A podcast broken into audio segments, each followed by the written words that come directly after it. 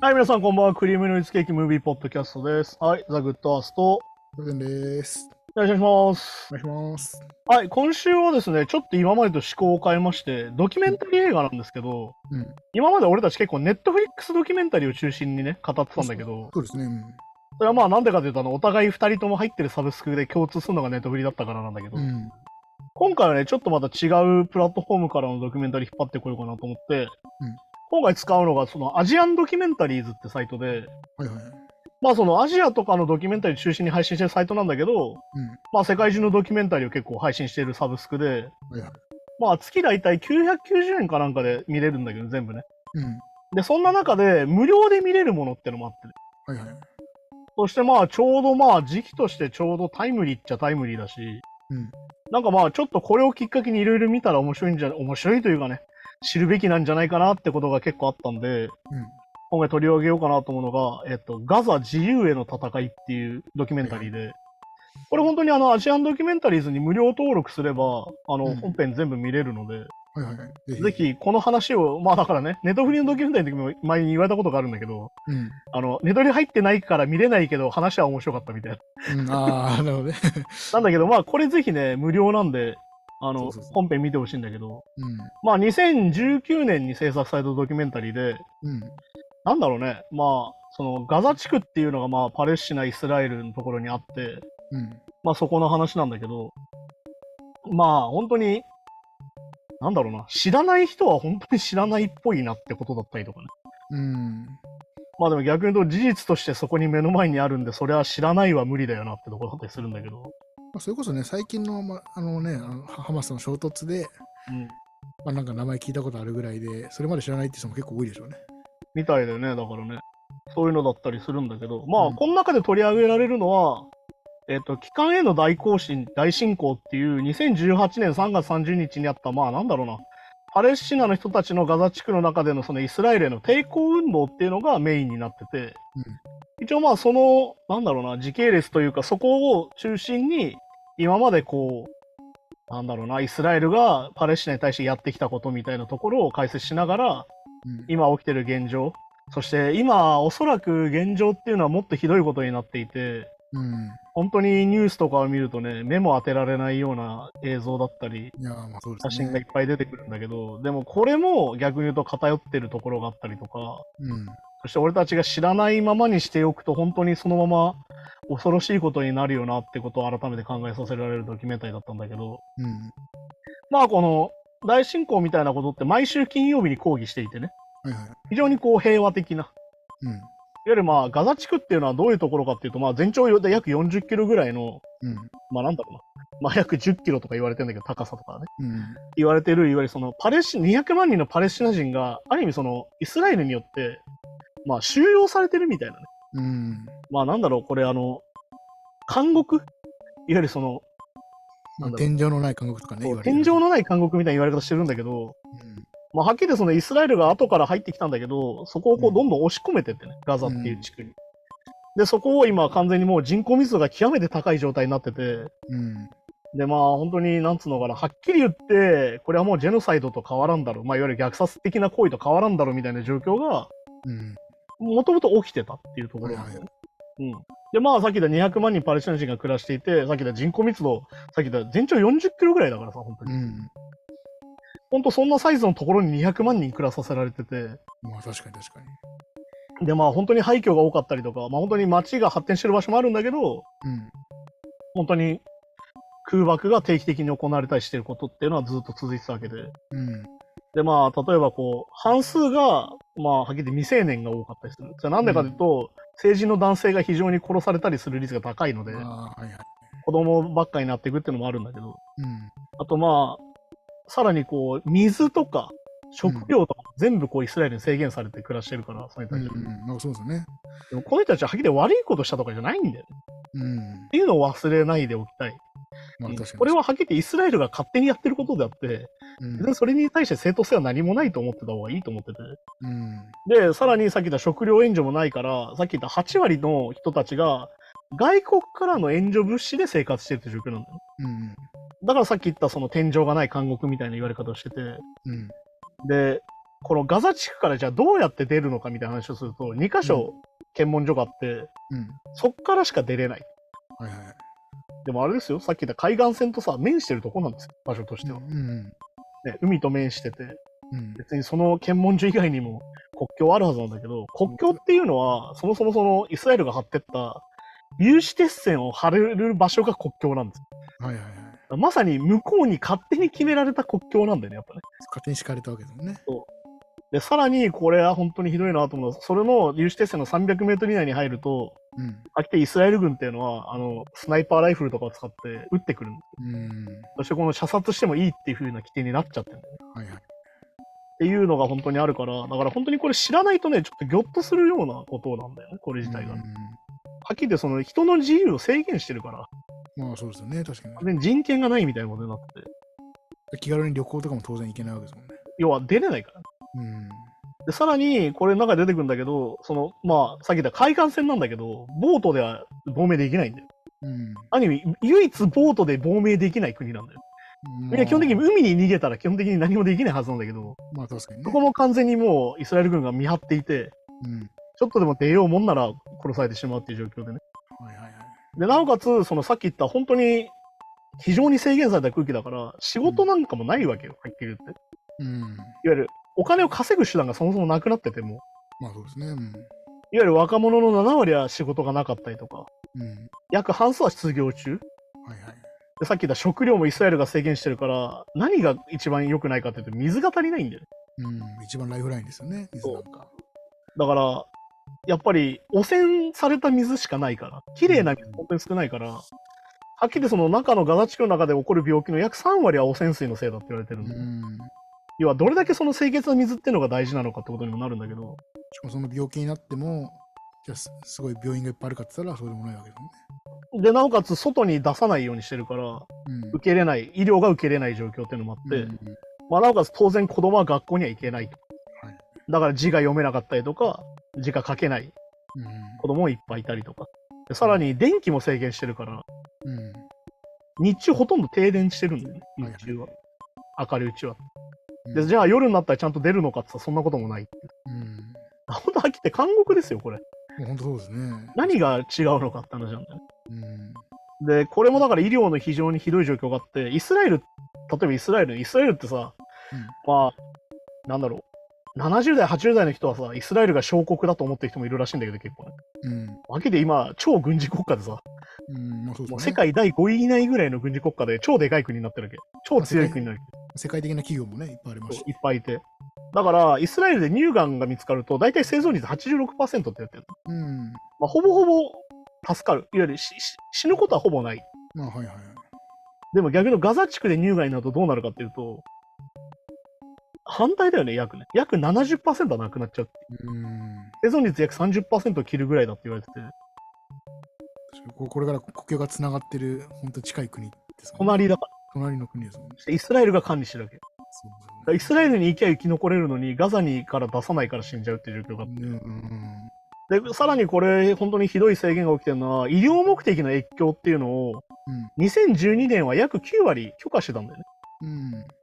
で、要は、病気になって本当に治療が受けれないってなったらガザから出て、外で治療しましょうっていう風になってたんだけど、うん。これが年々下がってって、うん。まあだから、16年には62%まで下がって、なおかつ次の年にはもう50%ぐらいまで来ちゃうわけど。ねえ、それがね、確かに。で、これがひどいのが、さらに受け入れをしようとしても拒否されちゃうんだよね。うん。いわゆるさっき言ったイスラエル軍からの圧力があるから。うん。さっき言った医療従事者の人は助けたいんだけど、うん助けたら自分たちがそういう目に遭うって思っちゃうから、拒否されたりする状況もある。確かに確かで、特に、このさっき言った抗議をする人たち、いわゆるその壁の近くで、に。この人たちを受け入れることをガザ地区内でも拒否される。うん。ああ、なるほど。はいはい抗議者を治療したらどうなるか分かってんだろうなみたいな状況もある。なるほど、なるほど。だから抗議者はそもそも治療が受けれないみたいな状況がある。うん。ら非常にだからこの中で怪我してる人たちの中でずーっとギブスしてたりとか、うん。まあ、手足どこかを切ってない、切って生活してる人っていうのが非常に多いんだけど、うん。それがまさにそういうことなんだけど、だかしかもだってその抗議者ほど撃たれたりとかって怪我が多いですもんね。ら当然ね、300メートルより近く入ったら撃っていいみたいになっちゃってるから。なってるから。っていうのがあったりとか、まあでもそもそもの歴史をね、振り返ると、じゃあ、ガザ地区がイスラエルに攻撃してくるんだみたいな、イスラエルの物言いなきゃ、いわゆるハマスっていうテロリストたちがイスラエルに攻撃してるんだっていうのが、はいはい。現イスラエルの主張なんだけど、じゃあもともとどうだったかっていうとうん、もともとハジュっていう地域であそこはね。うん。で、なんならその、ユダヤ人の人たちを、イギリス人からかくまってたりしてたぐらいなのよ。そこのパレスチナ、イスラエルに住んでた人たちっていうのはね。はいはい。それが1946年から第二次世界大戦直後ですだから。うん。めっちゃ友好的だったってことですね。そうで、ステロットっていう地区に名前が変わって、なんだら75%ぐらい難民だったんだよ、そこの地区。うん。ある意味一緒に暮らしてたはずなんだよ。うん。なんだけど、これはっきりユダヤ人の人が裏切ってですね、うんはいはいはい。イスラエルの人たちが裏切って、いわゆるその先住民の追放を始めるんだよね、1948年。うんこれはもうどこもそうじゃん。占領したら、もともと住んでた人を追い出してっていうのは、まあまあそうですね。逆に言うともう、あの、なんだ、植民地戦争のすべての過程として必ずあることなんだけど、うん。で、1954年になるともう越境を許さない。とにかくこの地区から出るなみたいな。うん。だから実はめちゃくちゃ長いことを話してる話なんですよ、これは。でも昔からもうガザ地区でもあったわけですよね。だそういうことになってたわけ。うん。で、結局67年に今度軍事侵攻を始めるわけよ。うん。さっきとにかくイスラエルっていうのは、このパレスチナの人たちから国を奪うって行為をずーっと続けてるわけ。うん。これはね、ポイントとして。で、要は、これでもう本当にさ、イスラエルのさ、首相かなんか言ってる言葉本当に信じられないんだけど、うん。あの、軍事侵攻した時に水がなくなれば作物ができなくなるから、うんそし。たら彼らは勝手に消えるだろうって。でも兵糧攻めじゃないけど。完全に粛清する気満々なんですよ。うん。だからこれがさ、ずっと問題だって言われてるなんでかって言ったらさ、ユダヤ人の人たちってドイツで何されたよって話なんだけど、まあそうね、自分たちもね、いわゆる本当に。要は同じことしちゃってるじゃんっていう。そうそうそうそっていうことなわけね。で、まあこれで大きく言うと1967年から2005年までう。うんっ。ていうのは、いわゆる抗議だったりとか、さっき言ったね、そのガザ地区から出してくれっていうね、うん。抗議だったりビルとか、ビラを配ったりとか、国旗を掲げるのも禁止なわけです。はいはい。パレスチナの国旗を掲げるのすら禁止。うん。っていう状況があって、いわゆるその石を投げるって声がいわゆる抗議行動だったっけうん。はいその国境のに向かって。はい。これあの有名な作品があるじゃないですか、俺たちでも知ってる。あ、はい。あの、バンクシーの花束を投げる男ってのがあるんだけど、うん。あれがもともとそのパレスチナの抵抗運動のモチーフの作品なんだよね、あれね。うん。バンクシーって本当にその、あの地区にホテル建てたりとか、はいはい。あの壁に絵を描いたりとかしてずっとそういうのをやってる人なんだけど、うん。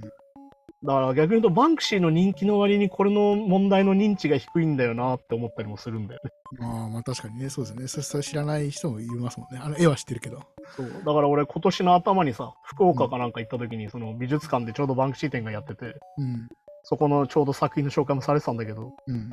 でも逆に言うと今年やってたけど今の日本での反応を見てると本当にみんな知らないのかなって思っちゃうっていうまあ確かにね。ところだったりするんだけど。まあそれで結局要はさ、ずーっといわゆる抑圧され続けた中で、うん。まあハマスっていうのが要は出てくるわけですよ。2006年選挙でハマスが勝つんだよ。うん。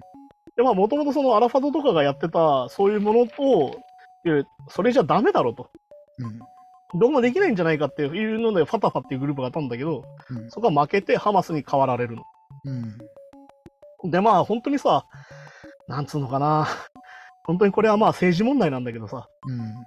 その、ハマスが政権を取るんだけど、2006年に。うん。要は、ウィキリークスっていうのあるじゃん。はいはいはい。ね。まあ、いろいろいろんなき機密文書とか闇をね、暴いていくような。やるサイトで、うんファタファがイスラエルに送った文書っていうのが出てきて、うん。イスラエルに援助を要請してるんだよ、ファタファはね。はいはい要は、武器を使ってハマスを阻止しようとしてたっていうのも出てくるわけよ。はい。はいはい。で、援助しなかったね、イスラエル。うん。これはなんでかってことなんだよ。うん。いわゆる、ハマスが支配することをイスラエルも望んでるってこまあ、そういうことですよね。と。でも、これはなんでかってことなんだよね。うん。要は、ハマスが支配すれば、うん。ハマスっていうテロリストたちが支配してるから、うん。攻撃するんだっていう、まあ、大義名分っていうか、まあ、口実ができてる。わかりやすい敵みたいなのになるってことね。あこれも結局政治思想の問題で、いわゆるその、まあ今のネタニヤフとかもそうなんだイスラエルのうん。非常に極右的なわけです。はいはいはい。で、まあ、この中でもシオニズムみたいな話だったりとかして、うん。だからガザの人たちを、まあ、はっきり言って殲滅しようとしてるんです。うん。その人たちの口実にハマスがある意味使われてるところもあって、なるほど。要は、ガザ市民すべてが敵対者だみたいなことを言い出すね。うん。いわゆるその、この中にハマスがいるぞってやるんだけど、はいはい。逆にじゃあそこで選別するんじゃなくてまとめて攻撃しちゃうみたいな。っなんかそういうことですよね。うん。ていう口実がある意味ここで成立しちゃうんですよ。民間人と同じ格好してるとかね。なんか。だからさ、これ今さ、例えばこの病院に、だからイスラエルの報道っていうのがめちゃくちゃ偏ってて、うん。だけで嘘もめちゃくちゃ多いんだけどさ、うん。例えばだからハマスが40人赤ちゃんの首を切ったみたいな最初ニュースでやったじゃん。あはいはいはい。あれも結局嘘だったんだよね。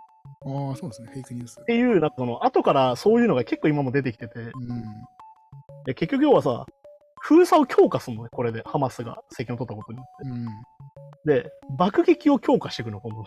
うん。ああ、はいはいで。結局定期的な爆撃ってのはさっき言ったずっと起きてるわけ。うん。でなんかね、今ね、その、ガザ地区を区画でこう、すげえ細かくサイの目状に切ってさ、うん。で、ビラを巻くのね、イスラエル軍が。何番から何番まで爆撃するから逃げろみたいな。ああ、ははは。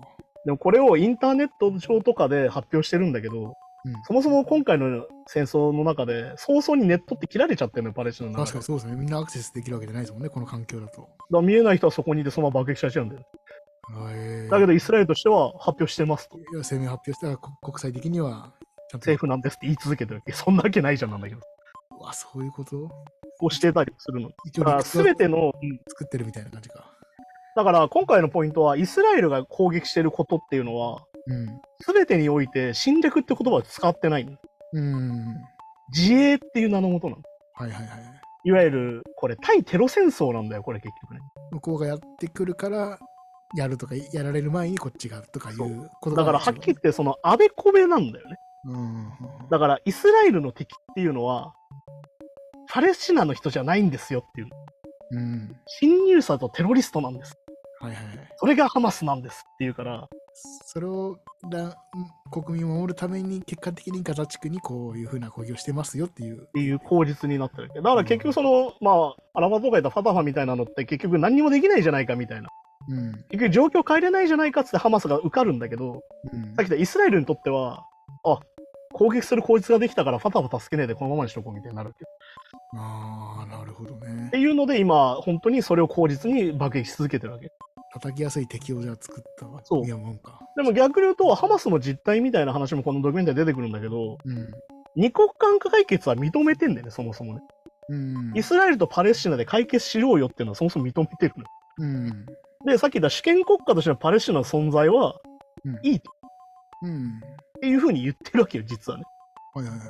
で、これは1967年の立場からのと合意なきゃ、だからずっとそういうことは言い続けたわけ。うん。で、さらに、これポイントですよ。何度も言う。ユダヤ教とシオニズムってのは別ですよねっても言ってんだよ。うん。これはだから今さ、あの、ヨーロッパとかがめっちゃごっちゃになってややこしくなってんだけど、ユダヤ教イコールシオニズムみたいになっちゃってんじゃん。はいはいはい。だから、シオニズムを批判することは反ユダヤ主義だって人種差別だってなってるところなのね。これドイツがすごいんだけど、今。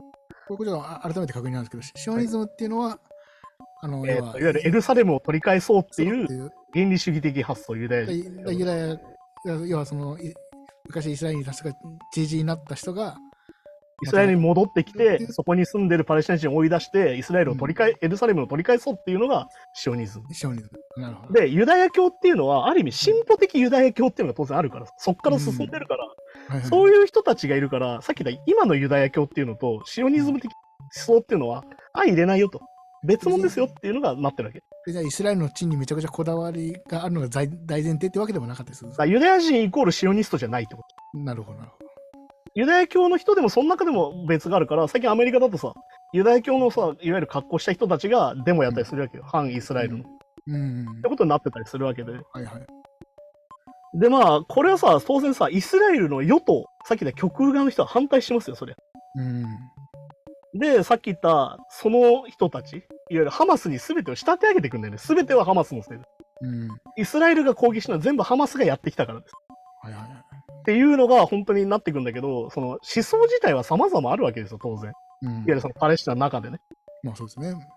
で、要は、一つの平和的な行進として、じゃあさっきの大行進を始めようよって話に今度なるわけ。うん。いわゆるいろんな人の人が集まって、うん平和的な行進をしようっていうのが今度始まるんだよね。うん。で、ここでさ、いわゆるその革命のリーダーみたいな、その行進のリーダーみたいなのが出てくるんだけどさ、うん。そういう人が言うんだよね。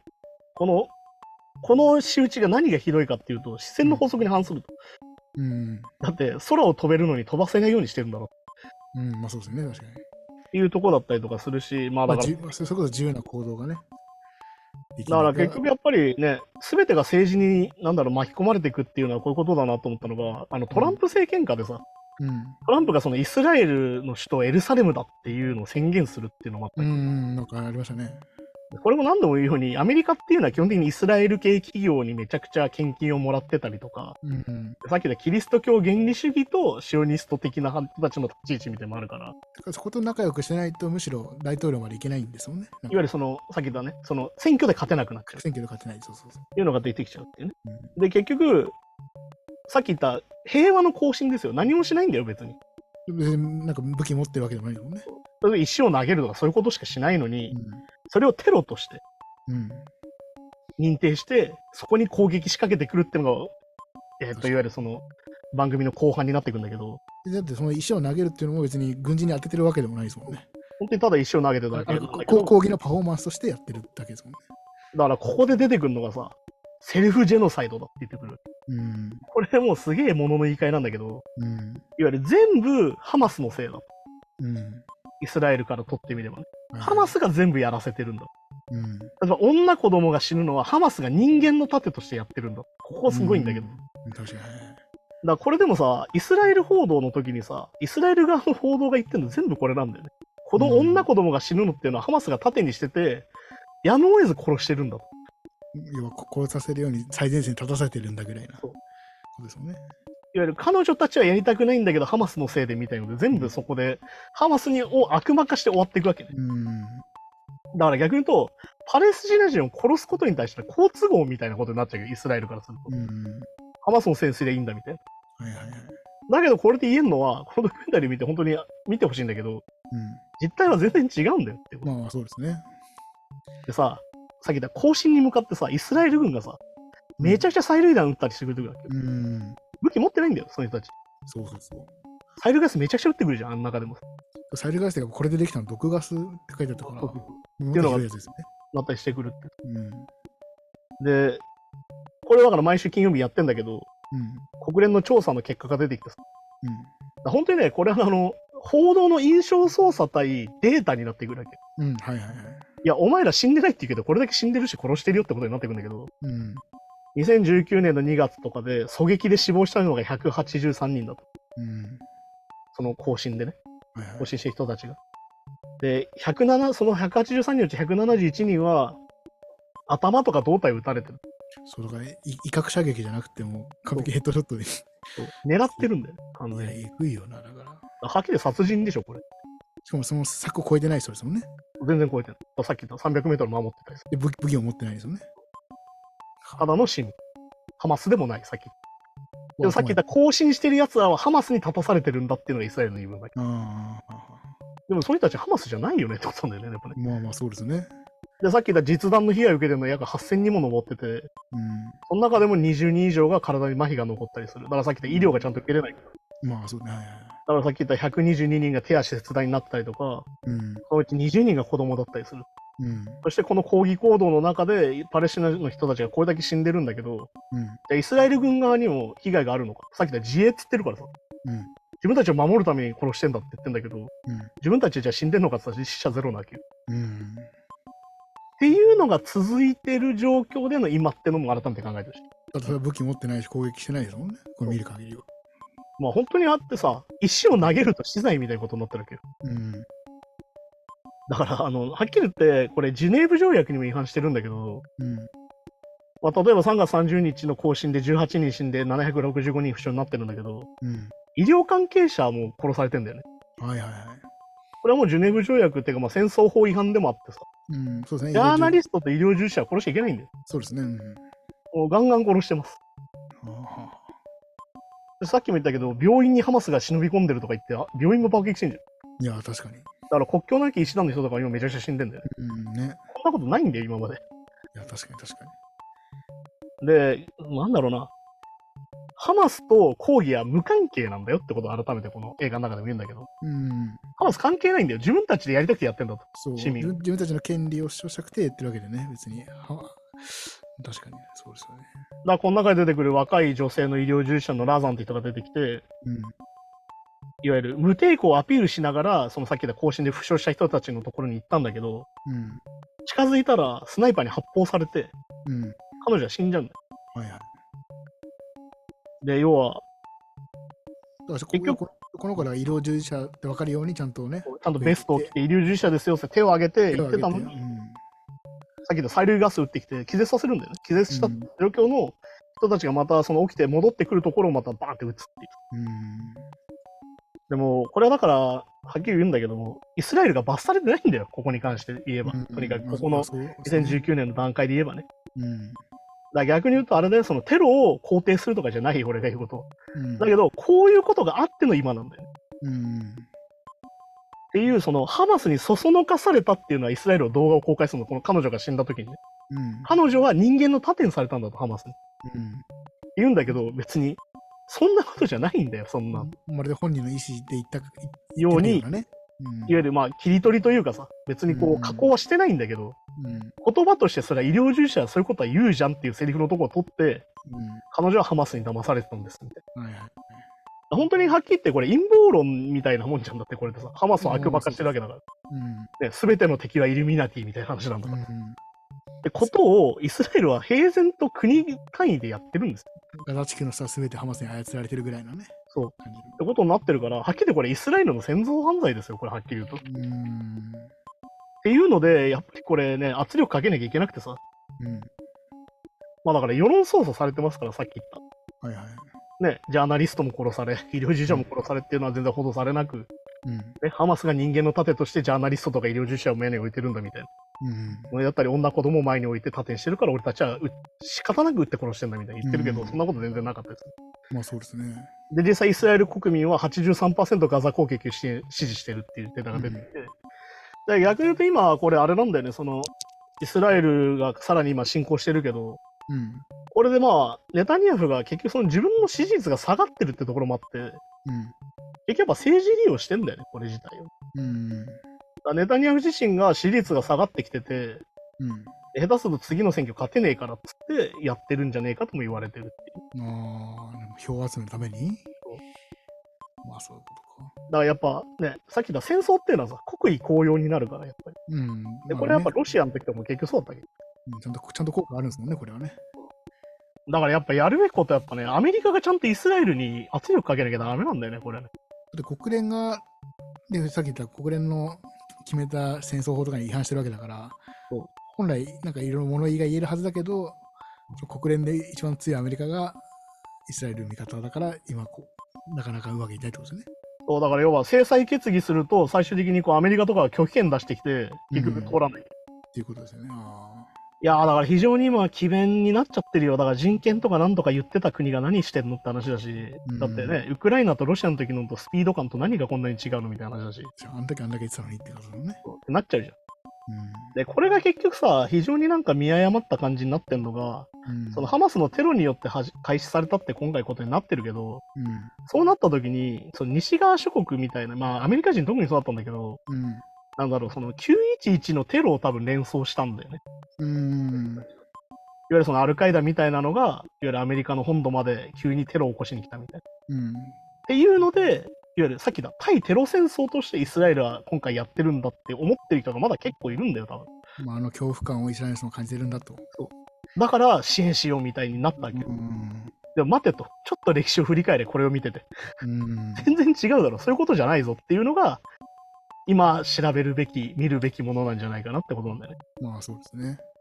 だから逆に言うとなんだ、そのハリウッドのセレブの人とか、うん。有名な俳優さんとかが、そのイスラエル支援に回っちゃうみたいな。うん。っていうことなんだけど、この人たちのじゃあ解像度がどれぐらいちゃんとしてるのかっていうのは、正直でかなり怪しいと思ってて。だからその人たちが得てる情報も、そういわゆるその、まあ、変更っていうか、そのさっき言った切り取りみたいな情報を見てるから、やっぱそればっか見てると、いや、なっちゃうんじゃないかなと思うよね。違うになっちゃいますもんね。いや、だから一番なんだろう、最近だとショックなのは、あの、タランティーノがさ、うん。今その奥さんが結構そのシオニスト的な人でさ、うん。完全にもう支援に回っちゃってて今。はあ、はあはあ、でもあの人が描いてきた映画と反対 のことしてるんだよ、はっきり言うと。うん、ああ。そのね、今までやってきたことっていうのは差別に反対してさ、うん。権力者をぶっ殺すみたいな映画をやってたのに、いや確かに。権力者側についてどうすんだよって思うし、単純に知らないだけの可能性もありますよね。そうだからその人がどれくらい分かってやってるかも分からないから、まあ思うよ、そのその人にがっかりするってのは分かるし、うん。もう作品見たくないっていう気持ちも分かるんだけど、うん。そういう人たちがどれぐらいの解像度かも正直、なんだろうな、アメリカの人たちとの俺たちとのその距離感みたいなのはすげえ感じてて、ですね。あと、まあ、例えばもうい、いそのイスラエルの人たち、そのいわゆるいわゆる攻撃の8割以上賛成してって言ってるじゃないですか。うん、それも実際そのイスラエル国内で手に入る情報だと、いや、そう思うよ。やっぱどうしてもそうですここのような、こういう感じの実態は、多分手に入らないだろうから。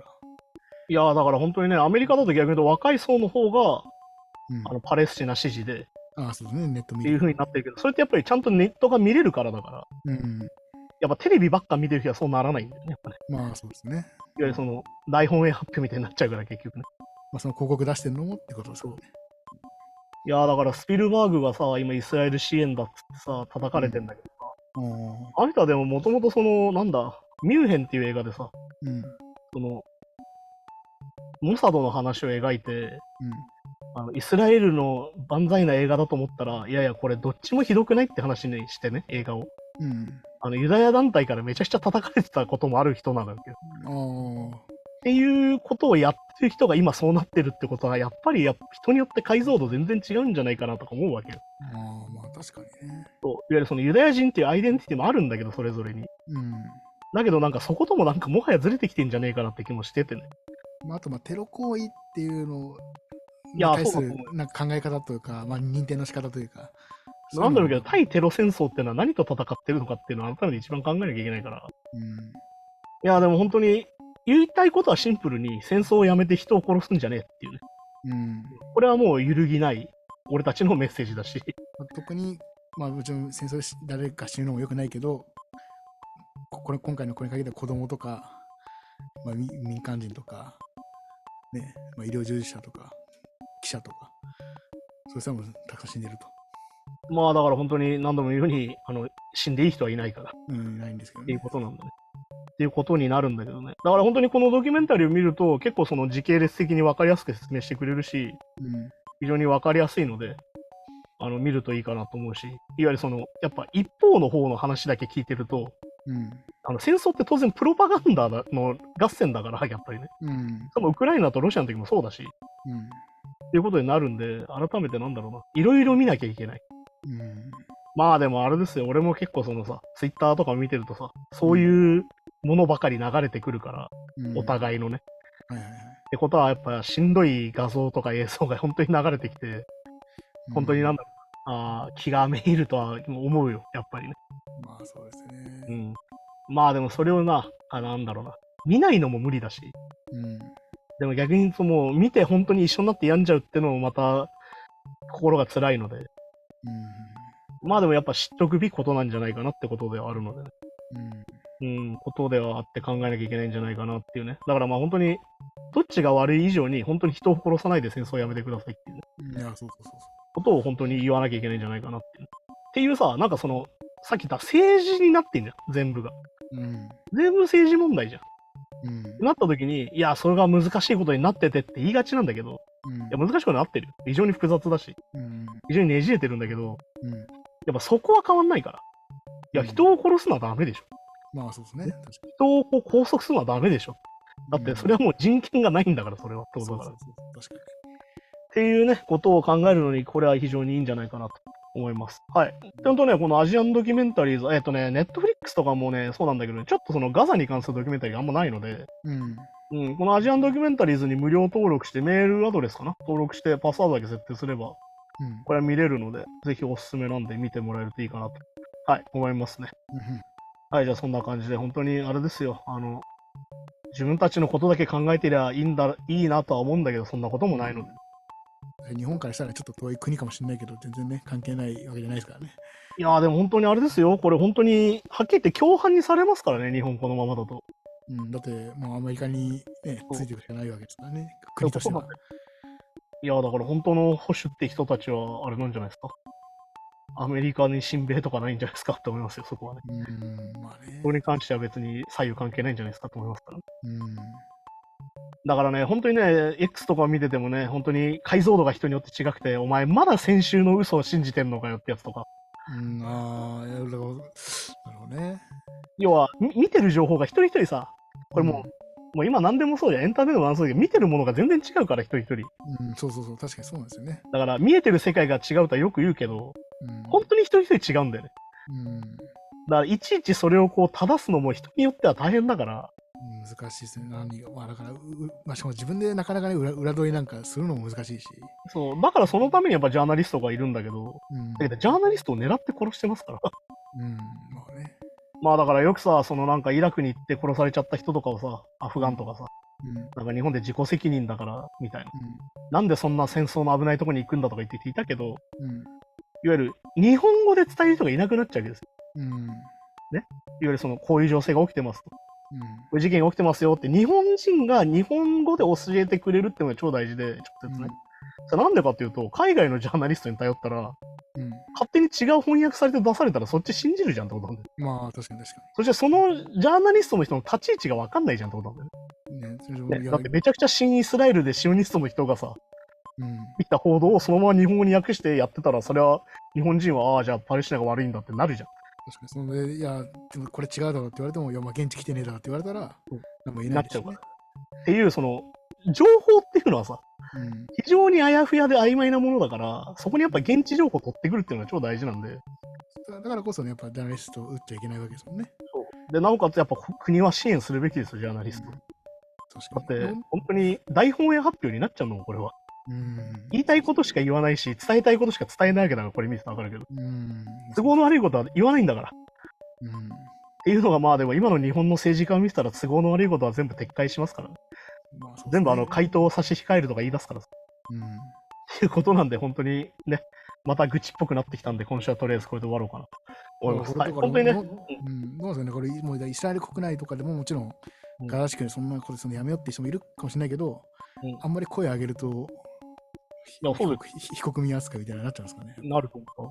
まあ80%が賛成してるって言ってるデータがね、あるぐらいですかだから逆に言うと非常に危険な状態だよね。ら。なるほどいわ。ゆる反抗するとどうなるかっていうのを考えなきゃいけないから。うん。下手すると殺されちゃうわけですから。まあ確かに確かっていうことなんでね。そういうことも考えなきゃいけないんでね、本当にあれですよ。あの、自己矛盾とかね、どうしたらいいのかなって気持ちは大事にして生きてきた方が本当にいいと思いますね。に。そうですね。はい。じゃあそんな感じで今週もありがとうございました。また来週です。さようなら。だから、Game, noise, game,